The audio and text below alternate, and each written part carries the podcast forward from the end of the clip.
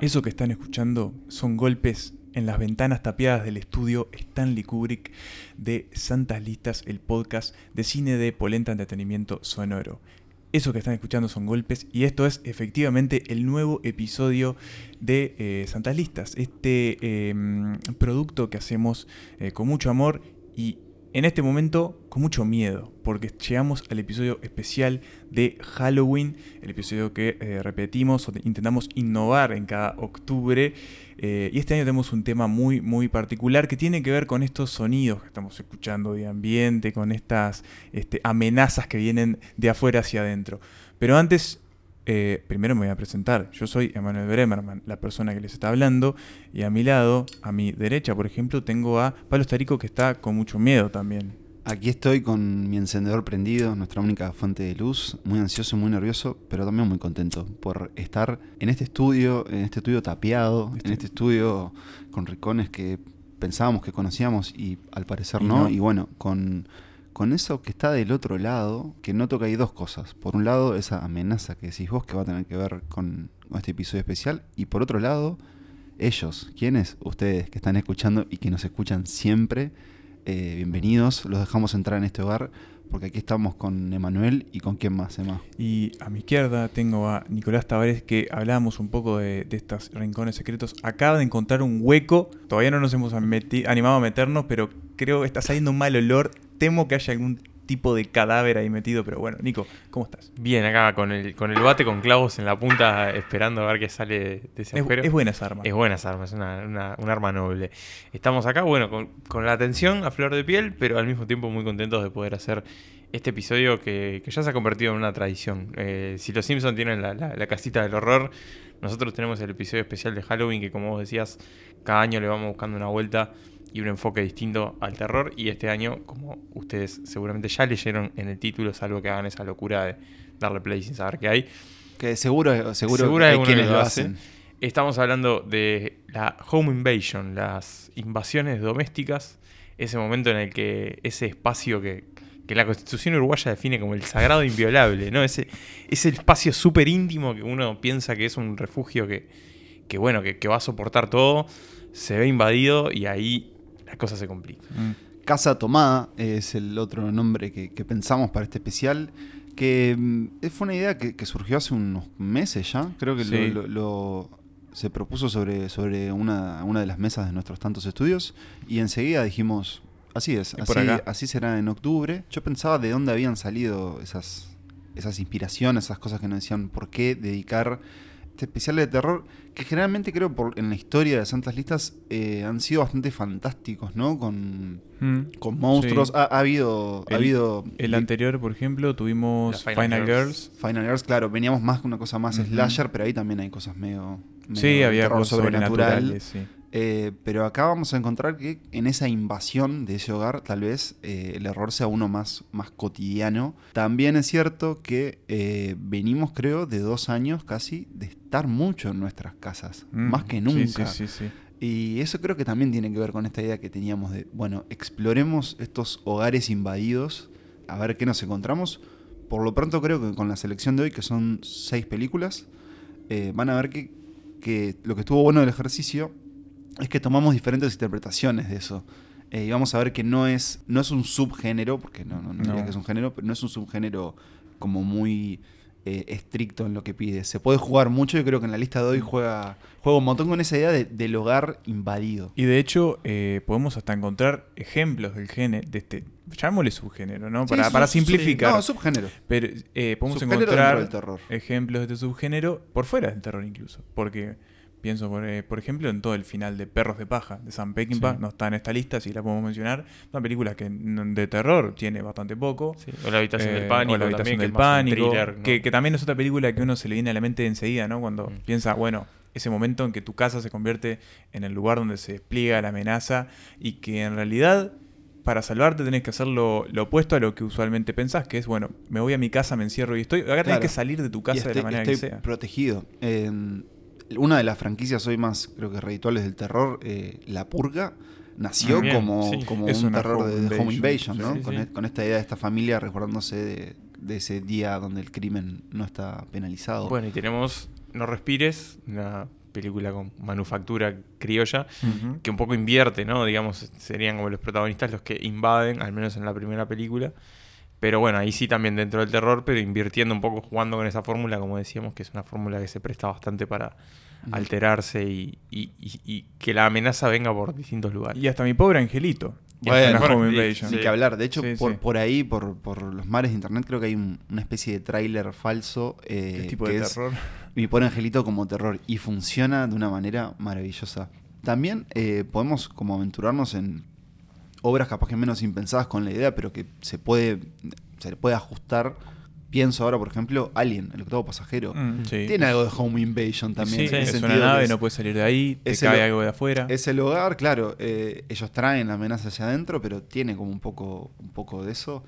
Em, Bueno, la cosa también, Mm, si también. caso. ¿no? también, la base, totalmente. la base. Eh, la base de la Antártida. Carpenter. Sí. Carpenter.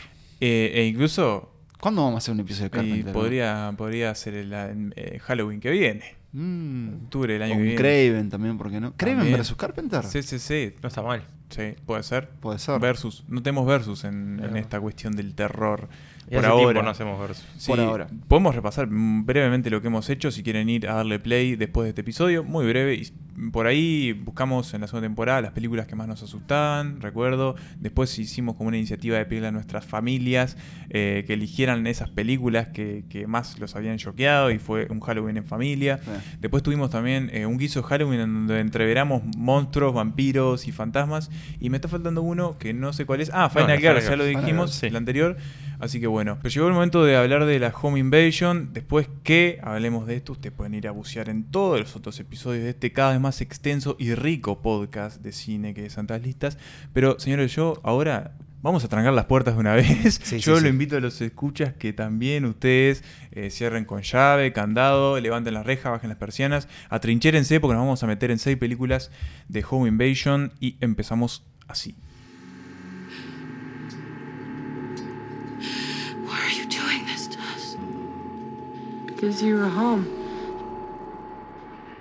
Arrancamos no tan directamente dentro del terror, sino más cerca quizás del thriller, aunque a veces también hay algunos momentos bastante inquietantes y, que suelen poner un poco los, los pelos de punta en esta película, que se llama Wait Until Dark, es de 1967, dirigida por Terence Young y protagonizada por Audrey Hepburn, un ícono del cine. Acá es la víctima de esta home invasion y no es una víctima cualquiera, porque ella es una mujer ciega que, perdió la vista hace relativamente poco, cuando, cuando comienza la película, eh, a causa de un accidente, y que bueno, que, que ella está en su casa, muy tranquila, y lo que no sabe es que su esposo, un fotógrafo, trajo, se- sin, sin querer, o sea, porque se la dejaron por, por distintas razones, una muñeca que adentro tiene paquetitos de falopa.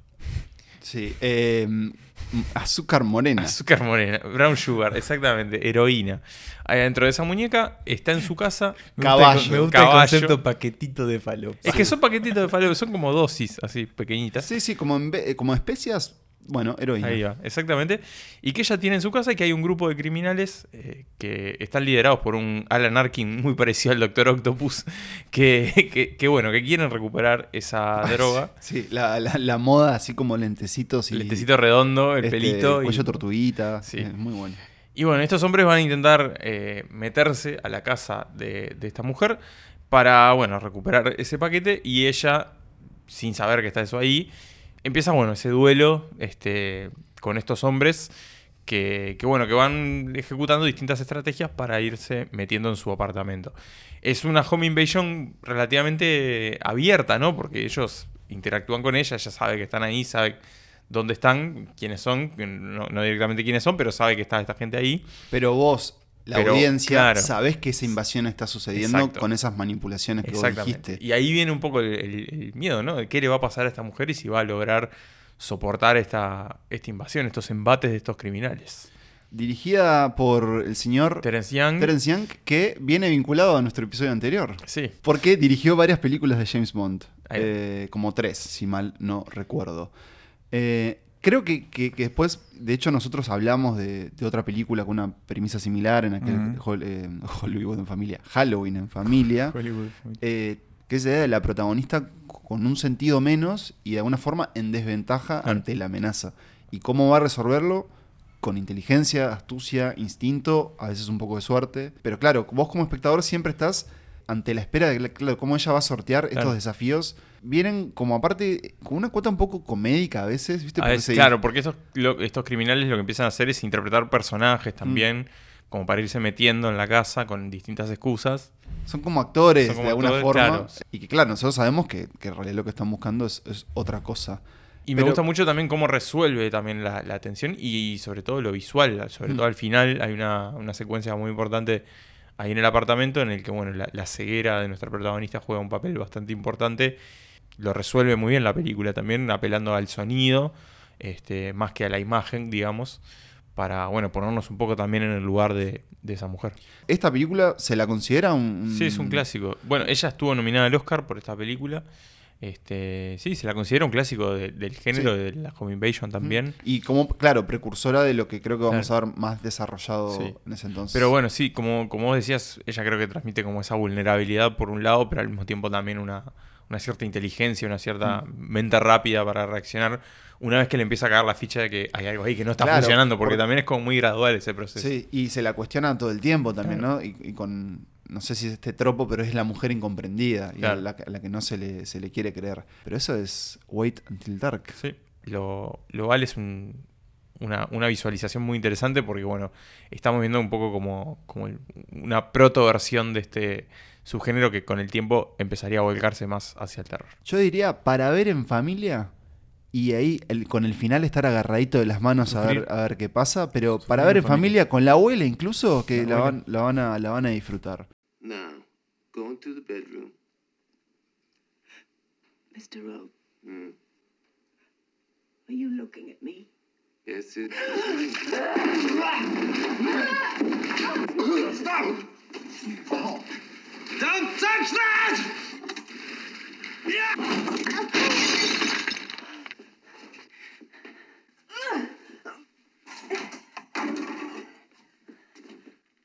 I have your knife, Mr. Rowe.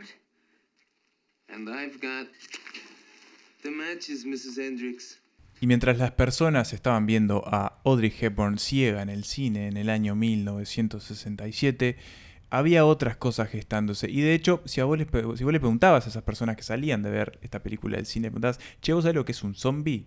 Te iban a decir, "Mm, la verdad que no consumo.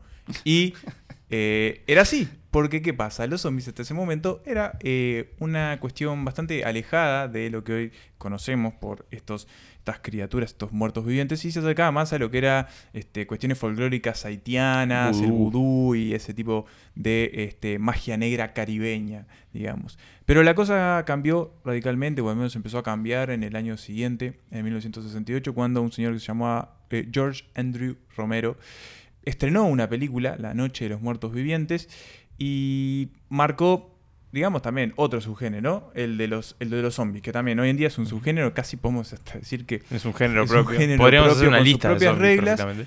y muchas de las reglas de dónde salieron, bueno, justamente de esta película que hoy ocupa este segundo lugar en esta selección de santas listas de Home Invasion.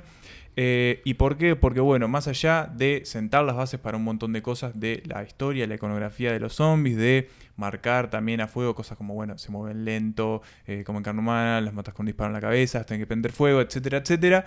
Es una home invasion eh, también como muy en algún sentido de dejar migas que después otras, más películas modernas que se meten en este género, eh, agarran y retoman y moldean a su, para, a su beneficio. ¿Qué tenemos acá? Bueno, obviamente, una, una apocalipsis zombie en donde la gente se está convirtiendo... Con un origen medio, medio ciencia ficción. Hay un Claro, un satélite, una satélite de radiación. Venus, algo Sí. ahí que no, no tira unas radiaciones y bueno, aparentemente la gente si se muere se convierte en zombie. Y lo que vemos al principio es obviamente los primeros como chispazos de este apocalipsis que después se va a explorar mucho más en una saga que se hizo eterna y muy longeva en el tiempo. Y lo que tenemos básicamente es un grupo de personajes muy diferentes de distintos orígenes, distintas, digamos, este, que estaban haciendo distintas cosas de su vida, eh, incluso de distintas clases sociales y, y, digamos, este, estratos, y terminan todos arrinconados en una casa, en una granja, eh, rodeados por un malón de zombies impresionante que básicamente se los quieren comer y lo que van a tener que hacer ellos es que sobrevivir. No, no hay mucho más que eso en esta trama.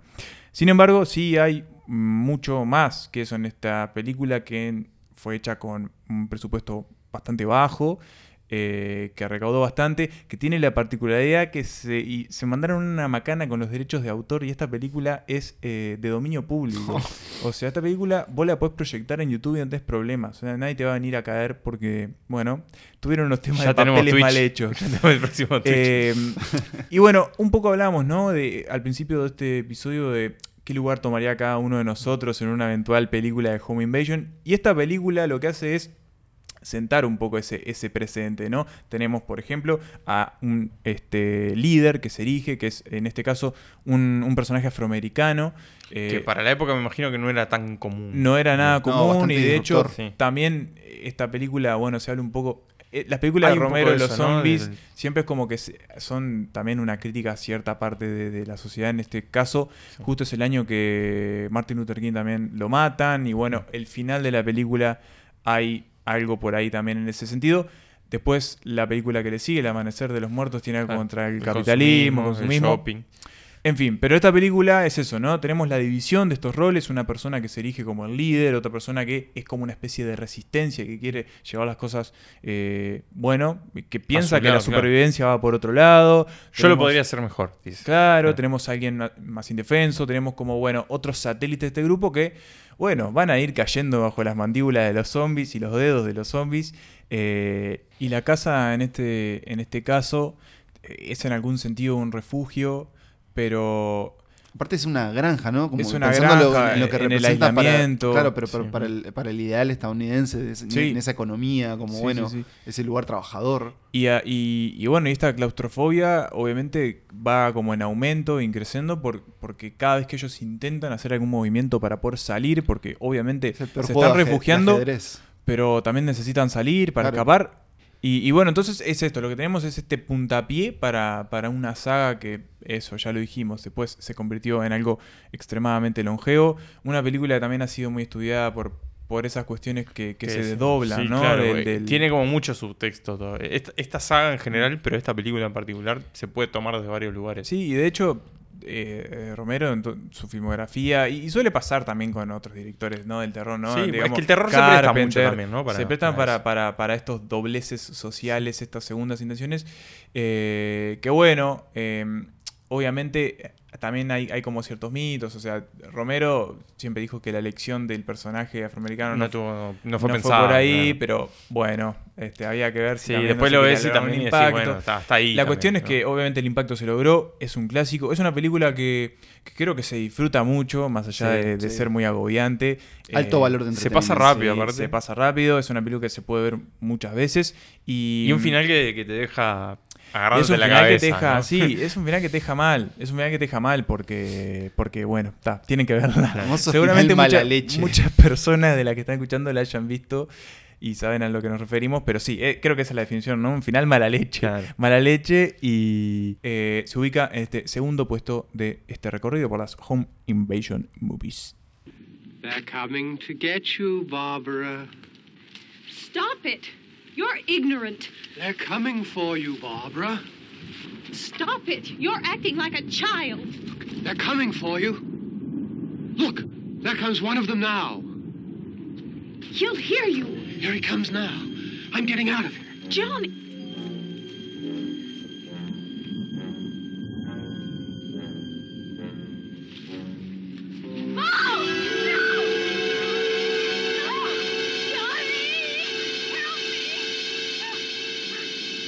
Poco de, un poco de historias de producción.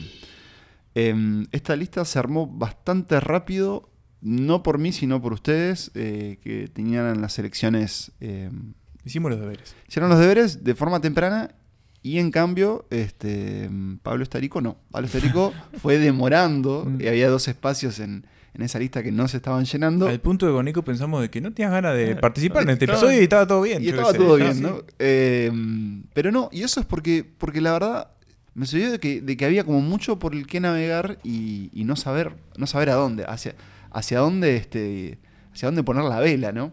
Y bueno, entonces en un punto, y esto se lo dije a ustedes, dije, ¿qué estoy haciendo? La respuesta estuvo todo el tiempo ante, ante mis ojos. ¿Por qué y de qué película estoy hablando? Bueno, señores, de la que no podía faltar en este especial de terror Casa Tomada, cine de Home Invasion o de Invasión del Hogar.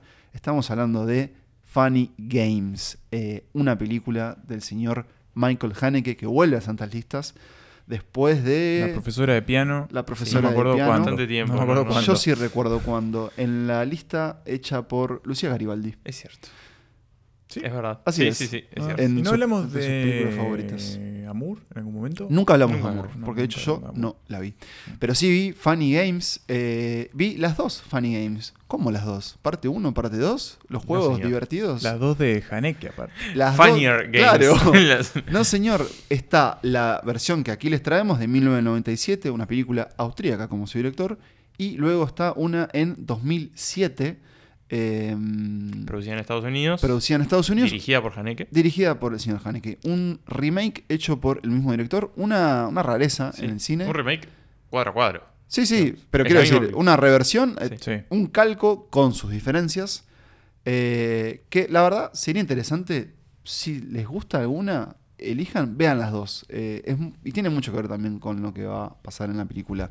Que eh, cuenta esta historia. Una familia, un padre, una madre y un hijo, en una casa de... mm, como en un lago. Como Sí, en un lago. lago, una hermosa casa. Eh, son, o más bien, digamos, a su casa llegan dos, eh, dos jóvenes, dos jóvenes de Viena, que eh, al parecer son conocidos del hijo de un vecino, es una comunidad que se conocen entre ellos. Dos muchachitos, eh, como, bueno, uno en particular, como muy, muy, muy amable, muy afable, bastante ingenuo Con mucha labia también. mucha labia, eh, uno muy torpe, el otro un poco más agraciado, y que simplemente les piden eh, unos huevos. eh, unos huevos de la Vecina, no me presta unos cosa. huevos. Me presta unos Eh, huevos para, para, para una receta, este, un mandado que les mandaron a hacer. Y eso, señores, es básicamente este, esta encomienda que tienen estos personajes, que en realidad van a ser la apertura de- del mal de una forma estupendamente filmada. Esta película para mí es una obra maestra. Y Sí, lo, quiero, lo quiero dejar acá.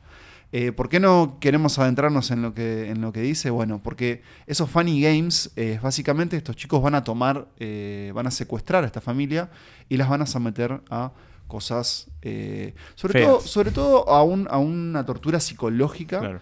Sí, Sí, va a haber- más que física. O sea, sí Mm, hay sí. golpes y demás, pero. sí, eh, sí hay va, esas inyecciones de, Sí, de violencia, violencia pero eso no, pero- yo lo quería decir antes, no imaginen, este, no imaginen el juego del miedo y, y no, ese tipo de no, de no, no terror. los hacen cortarse con gilets ni No, nada no, de no. eso. Esto es una tortura completamente eh, psicológica porque, bueno, de hecho, estos muchachos siempre van a tener como una fachada muy de corrección y de amabilidad a- y a la vez lo que están haciendo es eh, un horror. La película, y acá ustedes recuérdenme porque no quiero revelar, tiene trucos. eh, Sí. Tiene trucos. Tiene uno en particular que es una escena que yo... La primera vez que la vi fue la estadounidense, Nisat, y la primera vez que la vi quedé boquiabierto. Ah, yo vi Nisat, pero la austríaca. Mirá, ahí va. estamos hablando de algo que O sucede, Space, que sucede entre los hermanos más sobre el final. Quienes la habrán visto sabrán a qué me refiero, que tiene que ver con el uso de la tecnología. Y después esto sí lo voy a revelar porque me parece que es, que es interesante y de hecho creo que en términos de, de campañas de promoción o de afiches de la película se ve. Y es que en la película uno de los personajes rompe la cuarta pared. Mm. Eh, uno de los atacantes, digamos, y le habla a la audiencia, nos mira todo el tiempo, y eso, señores, genera una sensación Da como una cosa también de complicidad, ¿no? Como de, ah, Sí. vos estás mirando esto y lo estás aprobando en cierta Sí, sí. forma. Ya hay algo en, en el, en el comienzo, esto no es un spoiler, en el comienzo cuando pasa el, el quiebre de la música clásica Sí, al sí. heavy Al metal, ese ya medio que te sube las... la- Sí, y- decís, y, hay que ah, soportarlo. bueno, es largo. sí. Eh, bajen sus equipos de sonido si los tienen muy altos. eh, y le pido perdón a la vecina el otro día porque yo dije, bueno, yo estoy jugando con Haneke, la tengo que dejar. Eh, es, es difícil. Sí. También creo que, bueno, el- es una película que ha sido muy analizada a nivel, ni- nivel filosófico, de crítica de cine. Además, es una película que- de, de la que es muy interesante leer, de la que se sigue escribiendo.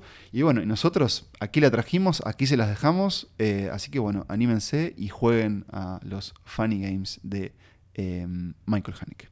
Und jetzt verschwindet gefälligst. Aber schnell. Schober.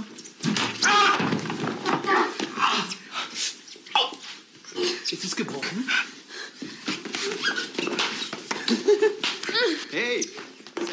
Nos quedamos en Europa para este, esta cuarta estación esta este, este cuarta habitación a la que logramos ingresar después, a medida que vamos perdiendo, ¿no? Este terreno en la casa, a medida que los extraños se nos van metiendo. Y nuestras mentes apenas se sostienen, mentes nuestras frágiles sostienen, mentes. Sí, sí, sí. Eh, nos quedamos en Europa porque vamos a Francia. Y hablando de mentes que no se sostienen, los franceses y el terror eh, a veces son un poco, mm, digamos, turbios o perturbadores. Eh, en este caso... Digámoslo así, los franceses no andan con vueltas a la no, hora del terror. no, y en general les gusta No se quedan en medias tintas. No, No. son timoratos. No, y tienen como cierta predilección a, digamos, este, las heridas, eh, También. eh, que, bueno, brota mucha sangre, etcétera, etcétera, y la tortura, esa, co- la cosa sana. Eh, pero bueno, estamos hablando de una película, sí, francesa, que se llama Ils, supongo que se dice, no sé, Ils, no sé Sí. cómo se pronunciará, ni idea, No, la S Il- no. Eh, pero que la podemos traducir como eh, Ellos. ellos Sí. en español. Them en Them inglés. en inglés la pueden encontrar generalmente por Them y es una película de los directores ¿Dijiste el año? 2006. 2006. No lo habíamos Eso 2006. es importante sobre todo Mm. para encontrarla. les digo. Son Exactamente. dos Dem directores. 2006. Dem 2006 y ya estamos David- chequeándolo porque son dos. Son ¿no? Da- David Moreau y Xavier Palud. Eh, David y Xavier hicieron una película eh, muy barata. Tenemos a una pareja francesa. Eh, ella es profesora de francés en, en una, en una escuela o liceo de Rumania, porque efectivamente ellos están viviendo en Rumania. Creo que son, es a las afueras de Bucarest, en una zona como muy boscosa, muy oscura también, porque obviamente hay mucho árbol y Muy poca aislada. entrada de luz, muy aislada. Él es un escritor, eh, está como, por lo que sabemos, intentando escribir algo ahí en esa casona, que la casa está muy buena, igual También mucho venía miedo, menos, mucho sí, miedo esa venía casa, menos. señores, este, la verdad que se, se animaron. Bueno, es que el- el- ahí está el verdadero, generalmente, terror de este tipo de películas, que es el terror inmobiliario, ¿no? Y que pasa mucho en, en el género de gente que se va a vivir a lugares que uno Que dice, vos decís, ¿Estás "Mm, seguro? Mirá que si acá no mataron a uno, Claro, eh, pegó en el vas palo". vos. Sí, sí, es porque te van a matar a vos. Eh, ¿Y qué, pas- qué empieza a pasar? Bueno, eh, están en una noche bastante tranquila de sus vidas eh, hasta que empiezan a escuchar ruidos, como lo que escuchábamos al principio de este episodio, ¿no? Alguna eh, puerta que se cierra, alguna cosa que pasa con el auto ahí me extraña, eh, ventanas y en un momento se les mete gente adentro. Y esta gente básicamente lo que quiere es matarlos. No sabemos por qué, no sabemos si lo lograrán, no sabemos qué hay detrás de todo esto. Lo que sabemos es que esta pareja tiene que hacer lo posible por sobrevivir, por escapar de esa casa, por escapar de estos extraños que se han metido y, eh, bueno, básicamente seguir con sus vidas tranquilamente sin morir. ¿Por qué la traje eh, a esta película a este episodio? Para empezar, porque no sabía que íbamos a tener a Funny Games, por ejemplo, entonces dije, está bueno también mostrar eh, otra cara, ¿no? Como el Home Invasion también se Fuera afianza eh, fuera de Estados Unidos, fuera del circuito más mainstream, digamos. Después, porque de nuevo, esta película en muchísimas listas, digamos, y, y consideraciones aparece bastante arriba. Pero bueno, entonces lo que tenemos acá de nuevo es este agobio, esta situación de claustrofobia. Sobre todo, para mí, esta película introduce un elemento más que está bueno destacar y es que eh, hay una situación de, de extrañeza con el lugar. ¿Por qué? Porque ellos recién se están acomodando en esta casa. No, no es, no es un hogar para ellos del todo. Es por el momento algo que, eh, bueno, intentan construir o intentan proyectar un hogar que no se sabe si, si será temporal o definitivo, porque ellos están como asentándose en Rumania, en un país que para ellos es muy agresivo en el sentido de que el- hay una barrera muy fuerte con el idioma y esto se marca bastante al principio de la, de la película.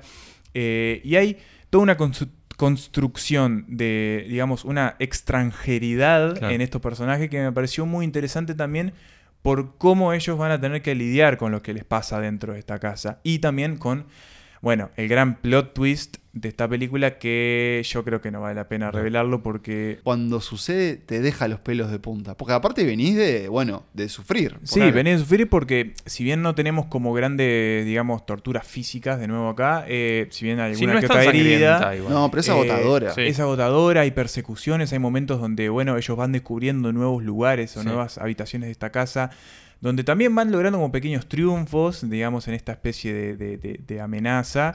Eh, y hay un momento muy claro en donde la película quiebra y digamos, deja de ser una película de invasión del hogar, se van de la casa y bueno, ahí empieza como a jugar esta, La este cambio de registro Sí, y sobre todo este plot twist que es Mm. eh, que al final termina siendo bastante perturbador, no de la manera que está ejecutado, sino lo que te deja a vos pensando y reflexionando después. Es- yo me quedé como bastante tiempo diciendo a la pucha. eh, y de hecho me quise meter, después me olvidé, pero me quise meter eh, a ver, a investigar un poco más porque, de nuevo, en teoría esta película está basada en eh, un hecho real que Sí. sucedió en Rumania. Es algo que vamos a ver Mm. en las tres películas. O sea, esta y las dos que vienen. No es una película perfecta, me parecía, sin embargo, que estaba bueno traerla por, bueno, los motivos que dije, así que cumple, cumple, cumple, cumple. vayan a verla.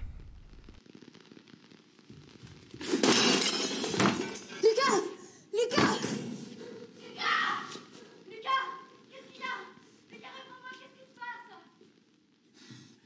Una cámara, tres amigos, un cuchillo, chinchulines de oveja Ya está. y ya está. Ya está. Eso es todo lo que necesitas. Y eso es de alguna forma todo lo que necesitó el señor Ty West eh, con esta película que les traigo a ustedes y a mis compañeros centralistas, que se llama The House of the Devil, La Casa del Diablo.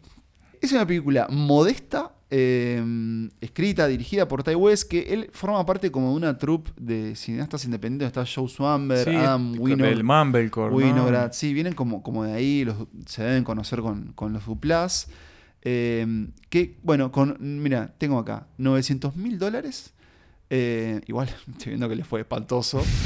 Pero bueno, también es una película que después creció como su apreciación en el tiempo. Con 900 mil dólares filman la historia de Samantha, una estudiante que en los 80 decide aceptar eh, un trabajo como niñera. O al menos eso era la promesa. Porque lo que va a pasar es cuando ella vaya a este hogar, eh, un señor bastante peculiar, muy alto, Muy alto. eh, con una voz muy profunda, eh, le va a revelar que en realidad no, No hay niño. no hay No hay niño, en realidad hay eh, vieja. ella lo que, claro, necesita que cuide de, de su madre, una, una señora que al parecer está en un estado muy frágil, pero que está en un sector de una, es una casa, de esas, esas casas con Porsche de dos pisos ahí, en el, no, en el, no en una zona muy urbana, medio rural, Casas infinitas. casas infinitas. Eh, una cosa muy, muy Edward Hopper también Mm. podría ser así. Esa señora está en ese segundo piso y simplemente te pido que te, le dice, te pido que te quedes hoy acá esta noche. Eh, Básicamente es un bichala que no se muera. Mi esposa y yo vamos a ir a cenar y ta, te pido perdón por haberte engañado, pero bueno, era más fácil que Que decirte aceptaras. que aceptaras que vinieras a cuidar a un niño que a una señora, en fin. Y Samantha, lamentablemente, acepta. eh, ¿Por qué? Porque, bueno, justamente ella se metió en dónde? Bueno, en la casa del diablo. ¿Qué nos dice Ty, Ty West? Que en los 80 había un. En los 70, 80 había un gran pánico social por los cultos satanistas. No voy a decir más, está todo dado. De hecho, se menciona en un momento que hablan de, no, che, te vas a... Ojo con, con los satanistas. Claro, los satanistas estaban ahí y era. eh, bueno, vos hablabas de, de- de los chinchulines y un cuchillo. El cuchillo estaba. Había mucho, mucha persona Claro, acuchillada. Muchas personas... De alguna forma se sienta el precedente de, de Manson a finales de, de los 60, pero durante 10 años la gente vivió con esa paranoia. Eh, Ty West utiliza ese contexto para en realidad, básicamente, yo, bueno, la traía, aunque es un poco engañoso lo de Home Invasion, porque en realidad no invaden el hogar de, de Samantha, pero ella como niñera de alguna forma es como la dueña de su hogar Claro, en esa noche. cargo, digamos. Claro. Y lo que me gustó mucho de esta película, y ustedes me dirán si les pasó algo similar, es que, bueno, Ty se toma ese tiempo para estar con, con Samantha en esa noche, que, bueno, es- se va a pedir una pizza, em, va a ver un poco de tele, no tiene que hacer nada, básicamente. Y se va a tomar el tiempo de filmarla en esa casa, en esos cuartos, de una forma también con una cámara estática que la espera, que nos hace pensar que estamos viendo algo como muy real, ¿no? Que es eh, pequeñas acciones Sí, sí. cotidianas, sin mucho más, pero porque algunas cosas que ya han pasado en la vuelta, ya sabemos que esa casa ella tiene que huir porque se viene la noche Tama- eh, Samantha y lamentablemente, eh, bueno, estará en vos sobrevivir a eso. ¿Qué les pasó a ustedes con The House of the Devil? A mí. A mí me pasa, es- claro, esta película es de esas que quedan en el medio, ¿no? No es esta obra, gran obra maestra, no es, no es horrible. eh, sobre todo me divertí mucho mirándola. Y, y algo que me gustó y que se lo aplaudo al señor eh, Ty West, eh, que se toma su tiempo, Primera hora de la película, muy tranqui, vamos a verla Sí, muy tranqui. pero- Con, obviamente, pequeñas migajas, pero, o sea, la explosión es la última media hora. Pero ¿y no sentían una atmósfera como... no, yo sentía, digo, bueno, ¿qué carajo va a pasar acá? O sea, ahí Claro, como claro, no como que va lograba... construyendo ahí no, de a sí, poquito. no Eh, eh, lograba... Están las pistas, ¿no? Claro, es- es Claro. esa cosa que está en el segundo... Cuando te dicen que hay algo que no vas a ver que está en el segundo piso, eh, claro, algo, algo malo hay ahí. Y bueno, después en algún momento me, me sacó alguna, alguna risa, no, no voy a mentir. Eh, está bueno cuando el terror a veces te hace reír Sí. también, es, es, es un gran momento. Digámoslo, esa cosa de barata, como Sí, decía de baratija. Para mí es una peli sin, sin pretensiones. Sí, una una, peli- película, ¿sabes qué? De pijamada. Es una película. Eso Película de pijamada. Película de pijamada. Mm. Oh my god! Oh my god! Oh my god, you scared the crap out of me. Take it easy. I'm sorry. I, I didn't mean to scare you. I, I just thought you could use a light, is all. So, sue me for being helpful. I almost just died. Oh my god. I almost just had a heart attack and died. Here, you do it. Safely. Y cerramos este repaso por la Home Invasion. Justamente cerramos en casa, porque vamos a cerrar con una película uruguaya. Es La Casa Muda, es una película de 2010 dirigida por Gustavo Hernández. Probablemente eh, una de las películas uruguayas eh, más redituables. Hoy decíamos que eran películas muy baratas. Esta película tiene un presupuesto de 8 mil dólares. No. salió. Fue filmada en cuatro días, nada más. De vuelta basada en hechos reales, o al menos eso es lo que no- nos pre- presenta. Que eso siempre a veces eh, es un Sí, poco. se, se inspira. se inspira. Ahí va. Puede haber algún hecho que dispara, pero después, bueno, va por otro lado. Y que terminó siendo una película bastante popular a nivel internacional. Y con toda seguridad, siempre queda al margen para que me esté equivocando, pero creo que es la única película uruguaya que fue rehecha, que tiene un remake. En este caso en Estados Unidos se hizo apenas un año después. Creo que tenés razón. Silent House. Este, Con Lizzie con- Olsen. Exactamente, como protagonista. Y, y bueno, y, y eso, fue un pequeño fenómeno, digamos, dentro del cine de, de terror. También un poco, bueno, esas siempre esas historias de la película barata que termina prosperando, digamos, siempre interesan también. Y fenómeno en la taquilla local. Y Fenómeno en la taquilla local fue una del- seguramente es una de las películas uruguayas más, más vistas también. Muy bo- mucho boca a boca. Mucho ¿no? boca a boca. Y bueno, es una historia con una premisa bastante sencilla. Una mujer llega con su padre a una casa en el medio del campo con la misión de restaurarla. Es una casa que se va a vender y ellos van a, como a, a ponerla en condiciones para, para la venta. Es una casa muy grande, con una especie de estancia, digamos. Casa de, más, de dos pisos o más en el campo, a mí ya me da mala Ya está. espina. Pasto alto, además. Y encima derruida. Y, ¿no? y campo abierto generalmente. claro. ¿no? no, mala espina. Así que bueno, ahí llegan ellos dos a, a trabajar en esta casa y se van a ir dando cuenta de que hay algo en esta casa. Algo que está adentro y algo también que empieza a venir desde afuera, que los empieza a amenazar. Y bueno, y la cosa se empieza a complicar cuando empiezan a recibir ataques, ¿no? Dentro de esta casa. Y bueno, obviamente todo se vuelve una lucha por la, la supervivencia. Una película que recuerdo que uno de sus este, frases promocionales era terror en tiempo real. ¿Por Sí. qué? Bueno, porque está filmada como si fuera una toma continua. Como suele suceder, no es una toma continua, pero sí la emula muy bien. O sea, que, de- hecho, lo- que no tiene cortes, No tiene cortes, ahí va. pero que en realidad sí están. Claro, es decir, está compuesta por varias, eh, varias de esas secuencias. largas, exacto. Pero yo recuerdo que en su momento, cuando eh, ese boca que, que mencionaba Emma, eh, la, claro, era la idea era, era ver si efectivamente esta era una película que estaba filmada. eh, Un poco como pasó con Blair Witch, ¿no? Esa cuestión Claro. de, claro, tenía, de ir a ver. tenía ese era- mito. Los cortes están, pero son. Son muy. Están muy bien, pero Sí, y de bien hecho están tan bien. O sea, yo recuerdo, por ejemplo, otras películas que hacen esto, ¿no? Por ejemplo, muy cerca en el tiempo, 1917. Vos, vos te das cuenta dónde estaban los cortes de San Méndez. Acá, a, veces lo disimulamos. La oscuridad juega muy la a oscuridad favor. juega muy a favor. La cámara en mano también juega muy a favor. Ese movimiento, esa cosa también como muy frenética que tiene todo el tiempo la película. Dijimos eh, a sus talentos involucrados. No los nombramos. Dirige Dijimos Gustavo, que dirige Gustavo Hernández. Gustavo eso Hernández, sí, eh, eso- sí. Eh, guion de Oscar Esteves y la foto del señor Luque. Pedro Luque. Pedro Luque. Eh, si no lo conocen, Pedro Luque es uno, digamos, llamémosle la troupe de Fede Álvarez y, y Rodolfo Chávez, es- estos uruguayos que se han radicado en Hollywood y que ha filmado, bueno, eh, acá en Uruguay ha filmado muchos videoclips, eh, La Casa Muda y, y allá ya ha hecho, ha trabajado con Fede en básicamente No todas respires, no respires La- dos también. la- chica la tatuado. chica, Así es. Y alguna cosa extra. Evil Dead también. Evil Dead también. Y, Y, ha hecho otras, otras películas. y es uno solo. de los cineastas uruguayos que vota en la academia. En la academia, Dato sí, aparte. sí. Y que filmó La Casa Muda. y que filmó La Casa Muda, que bueno, como decíamos, es uno de sus, de sus puntos altos, una película con escasez de recursos, filmada, digamos, como con, también con cámaras digitales, no, no, no cámaras de cine, sino como cámaras de, Sí. de fotografía, digámosle. Este, y eso, que también tiene un- ese, ese toque de la tensión constante, ¿no? De ese miedo que uno muy bien no sabe de dónde viene y qué lo está provocando. Después al final tiene un girito, digámosle, de, de crítica social, ¿no? Por, por ahí decirlo, con, con algunos temas de, de actualidad, entre comillas, ¿no? Porque es un tema que, que está presente siempre, pero bueno, no, no es que esté refiriendo puntualmente a algo que se hablaba en ese momento. Que para mí, eh, para mí no, no se No termina de mucho. cuajar, no termina No de cuajar. A mí no me gustó. A mí no me eh, gusta el- no me gustó el Pero bueno, le da como una cierta justificación a lo Sí. que viene pasando, ¿no? Pero de hecho para mí no se justifica mucho porque No, no, no, di- hay mucha pista para Claro, eso. o sea, digo, en el y hay cosas que, la película te dice, bueno, estaba pasando por esto. ¿no? Claro, Después, vos- bueno, ahí está. Vos decís, empezás a como atar cabos y como que te falta algún elemento eh, para que eso efectivamente sea lo que pasa. Recuerdo haberlo visto en el cine y, y creo que lo que sí tiene a su favor es que es, es una película muy de la experiencia de Sí. estar viéndola. Bueno, eso del tiempo real y de estar corriendo con ella y, y viendo cómo vienen esos sonidos, esas apariciones. No, a ver, y yo, yo, yo me cagué me- con la Mirá, película. o sea, sí, a mí me, a mí me asustó.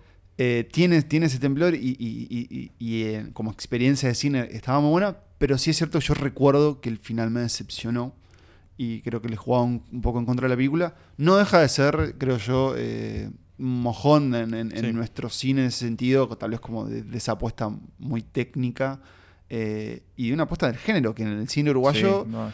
Es cada vez más común, pero bueno, sigue siendo Claro. relativamente raro. Sí, sí, también somos un cine dra- más dramático. Claro. Y de hecho, Y de documentales. y de documentales. Pero eh, La Casa Muda es eso, fue un fenómeno. Eh, y creo que estuvo bueno, y está bueno Mm. traerla, porque además tiene eso, es, en este caso es la casa en contra de la protagonista, ¿no? Y además una casa eso, ¿no? En el campo, otra vez hay mucho aislamiento y es muy agobiante la Sí, película. la verdad muy que es, es muy claustrofóbica, muy O sea, la oscura pasás también. mal. Sí. eh, siguiendo lo que... Tampoco, porque además es eso, tampoco nunca eh, lográs saber, bueno, hay uno, son varios, Claro. ¿dónde están? Estaban adentro, vienen de fuera. ¿qué les Claro. pa- y creo que ese como... Estás tan desnorteado como la protagonista. Sí. Y Sí, te- eso en ese sentido a te mete mucho. Y, Sí, sí, y bueno, sí. creo que ese es uno de los grandes méritos también de La Casa Muda. Acá hay otro farol, Laura. Wilson, acompáñeme. Esto está peor de lo que pensaba. De arriba está peor. Hay baldosas flojas, es peligroso. Les voy a pedir que no suban. Pasen por acá. Siento, amigos, escuchas, seguidores de Santas Listas, siento que este paseo por las películas donde el hogar eh, se transforma en la principal amenaza, en el peligro, que al menos la recibe, ha hecho más seguro estudio y ahora creo que no se están escuchando más golpes y que Sobrevivimos. podemos decir que sobrevivimos a la grabación, que Sí. era, era lo que queríamos, ¿no? Sobrevivir como tratamos de hacerlo desde el 2017. ¿Cuántos años? Disfruto mucho viendo pelis de terror, ¿eh? Mm. Eh, van. Digo, tienen algo, tienen algo estas latitudes que es que cuando la primavera empieza a sonreír y uno decir, estoy viendo algo como completamente opuesto a- Sí. al clima, que La imagino que... flore- florecen los árboles. Claro, en el hemisferio norte, eh, digo, estar viendo este tipo de cine ahí en el frío debe ser sentido, interesante. claro. Pero, pero se genera eso, como, como cierta extrañeza, pero que yo ah, a veces disfruto de, de poner una peli de terror y que se. o sea, que sea lo que tenga que ser. Que sea una chanchada, que sea eh, una masacre, sí. Que sea eso y que, que te ponga nervioso. Es un cine muy visceral, por eso nos gusta traerlo. Y tal vez deberíamos hacerlo más, pero creo que casi siempre estaba presente una cuota de, Sí, de se, terror. se cuela. Y además sabemos que tenemos esta cita que ya se ha vuelto un clásico, el episodio de octubre, del, el último episodio de octubre. eh, y como que también nosotros nos preparamos mentalmente. Ya vamos pensando está- qué vamos a hacer este año. Eso, Ah, le buscamos la vuelta temática y no sé a ustedes, pero a mí siempre este episodio me ha llevado, no este, sino los de terror, me han llevado a, descubrir cosas que la verdad no tenía ni siquiera conocimiento de su existencia. Por ejemplo, Dem. Sí, sí, sí, sí. Eh, sí es cierto que eh, es un cine que tal vez eh, Estados Unidos es donde produce mucho Mm. cine de terror, pero creo que, y acá tal vez sigo aplaudiéndonos esta- nosotros mismos, pero creo que bueno, tenemos estas cuotitas de Si que... no, no vamos para adelante nosotros. No, pero que el cine de terror está buenísimo explorarlo por otros territorios, porque Bueno, esos- acá hoy repasamos mitad y mitad, digamos. Claro, Mm. son, son reflejos de sus sociedades también muchas veces. eh, Y de los miedos de esas sociedades. y de los miedos. Y este año creo, no, no, no, yo no he estado muy presente con el propio, digamos, con lo último del cine de terror. Pero sé que se vienen como, como cosas interesantes. Yo creo que Titán va a tener, Titán, tener algo sí. de eso. Ahí sí, Eh, no sé bien. Que, si que, vamos- bueno, el año que viene creo que está la nueva de Jordan Peele. Sí. Sí. Eh, Bueno, pero hemos tenido, ¿no? De hecho, vos escribiste de algunas que para mí han estado muy bien. Pero- Sensor, Sí, eh, sí, sí, Sign verdad. Mode. Sí, e- Eh, ese bloque 20, 2021. Sí, Claro, la pandemia también creo que se ha guardado mucha cosa. Bueno, Zoom, ¿te acordás? Eh, Zoom no, perdón. Host. Host. Host era, a mí me, me- me llamó mucha atención. Sí, Estábamos podridos del Zoom y una película de Zoom este que esté buena. eh, sí, sí, era- sí. Este, pero sí, siempre es- siguen, ¿no? Este, es como un género que nunca termina de agotarse, que siempre se reinventa. Sí, que que siempre, siempre tiene como y que siempre tiene nuevos nuevos digamos talentos que, que- Claro. que quieren probarse en él y que Bueno, Ari Aster. genera eh, mucho fanatismo también entonces Robert Evans. Todo- todas las personas que se han que, que- que se criaron con las películas de, de eso de Carpenter de los 80 Mm. eh, de los slasher de los 70 hoy están haciendo películas y también obviamente generando sus propias eh, legiones de seguidores entonces es como que ta, hay como una constante renovación y hay como mucha identificación también no hay mucha gente con la camiseta del terror puesta Sí, eso sí, no sí. pasa con otros géneros Es cierto que es como un, como que un club que, en el que te encontrás y dices, ah, vos también, Sí. qué bueno. Como que ah, creo que habla mucho de, de las personas. Nosotros creo que, que- que los invitamos a que, a que exploren porque también, y esto creo que lo dijimos en otro especial de terror, es un cine que para mí habla mucho del hacer cine. Mm. Es, es un cine muy inteligente en sus recursos y en, en, en- en realidad es eso, en generar esas sensaciones simplemente a través del acto de, de mostrar y de ver, eh, sea eso más difícil o no. Pero bueno, podríamos hablar horas Sí. del cine de terror. Lo que no les dijimos es que si por algún motivo tal vez en esta reproducción del podcast el dedo los hizo saltar hasta el final y decir, pero ¿de qué películas hablaron? Bueno, yo te cuento, nombramos Wait Until Dark eh, con Audrey Hepburn. Eh, también hablamos de La Noche de los Muertos Vivientes de, De Romero. Romero. Eh, luego hablamos del señor Michael Haneke y su película Funny Games. Nos de- fuimos a Francia. Sí, con Dem, de dos directores de los que ya me olvidé de nuevo su nombre, Xavier Palud Palud y, y- David. ¿Qué tal? sí. Eh, debemos después nombramos a The House of the Devil de Ty West. Y por último, Cerramos con La Casa Muda de Gustavo Hernández. y eso es la cosecha de terror este año. Eso es este especial de Halloween, Casa Tomada. Y eso, eso nos lleva a esto, que es el final del episodio. El final del episodio, queremos recordarles a todos que tenemos un grupo de Telegram muy lindo, muy activo, eh, que pueden sumarse. eh, bueno, encuentran el link por ahí. Tenemos eh, Twitter, tenemos Tenemos Instagram, Instagram. tenemos newsletter que salió este fin de semana. Suscríbanse. No, el viernes salió. eh, y está acá, es una cosa que no, es increíble esa newsletter, cada vez está Tenemos, mejor. tenemos Twitch que no estamos usando Tenemos mucho, Twitch pero que ya bueno, volveremos. algún día ese Twitch funcionará y tendrá cosas, por ahora no tiene. Yo acabo de aprender la metodología de Twitch, entonces he cambiado mi Twitch relación. después de haberlo usado. Sí, yo pensé que era más en plan YouTube. mm, Sí, No, sí, sí. mis compañeros y amigos me explicaron bien cómo funcionaba la cuestión. Sí, Entonces, yo muchas cosas que había pensado eh, ya no se puede hacer. eh, sí. Lo podemos encontrar de otro formato. así que habría que pensar No alguna se cosa. preocupen, están, están en buenas manos y nosotros nos sentimos en buenas manos con Sí, ustedes. sí, seguramente. Eh, ¿Puedo, ¿Puedo mirar hacia el Para, futuro? quiero decir que aparecieron algunas. Alguien. Yo no sé si fue porque lo adelantamos un poco en la. En la newsletter que se Sí. venía este episodio. Ah, Por ahí me se mencionaron algunas películas de Home Invasion que no aparecieron acá. Alguien mencionó You're the Next, que sí apareció Sí, varias de veces. por ahí. Flanagan, ¿es? Sí. No, no, no es de, de No, Adam Flan- Wingard. Eh, Wingard Flanagan hizo una que se llama Hash. Hash Eh, también, otra que película que apareció por ahí.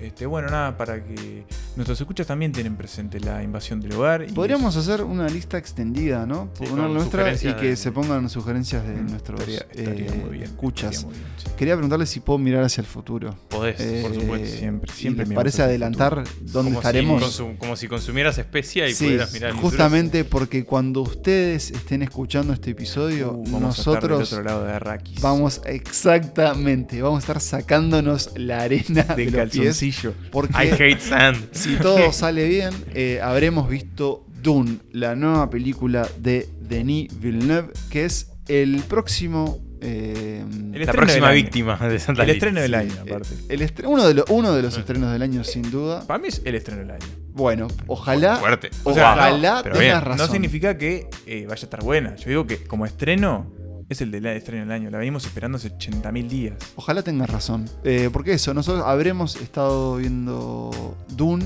eh, espero, deseo que haya sido una, experiencia fascinante. hermosa. Sí, ojalá- estamos, ojalá que me estamos haya hablando gustado. a, a eso, a nosotros, a nosotros futuros. Pero ustedes también la van a ver. Hay muchos eh, allegados a Santas Listas que me han expresado. El primero, gente, esto es cierto. Y tal vez tengas razón en lo que decís. Porque varias personas me han dicho cuándo se estrena Dune. Hace como tres semanas que vengo diciendo. Tal eh, día, tal tal día. día, esta semana, así que. Bueno, vamos a verla. Eh, yo creo que la veré más de una vez. Ya me, he ser. Em, pero sí, es como una película que viene con mucha expectativa. Ojalá las cumpla. Y bueno, es, es el motivador de nuestro próximo episodio donde vamos a elegir, creo, las Mm. nuestras cinco películas favoritas de, de. Un director que yo ya adelanto que me encanta.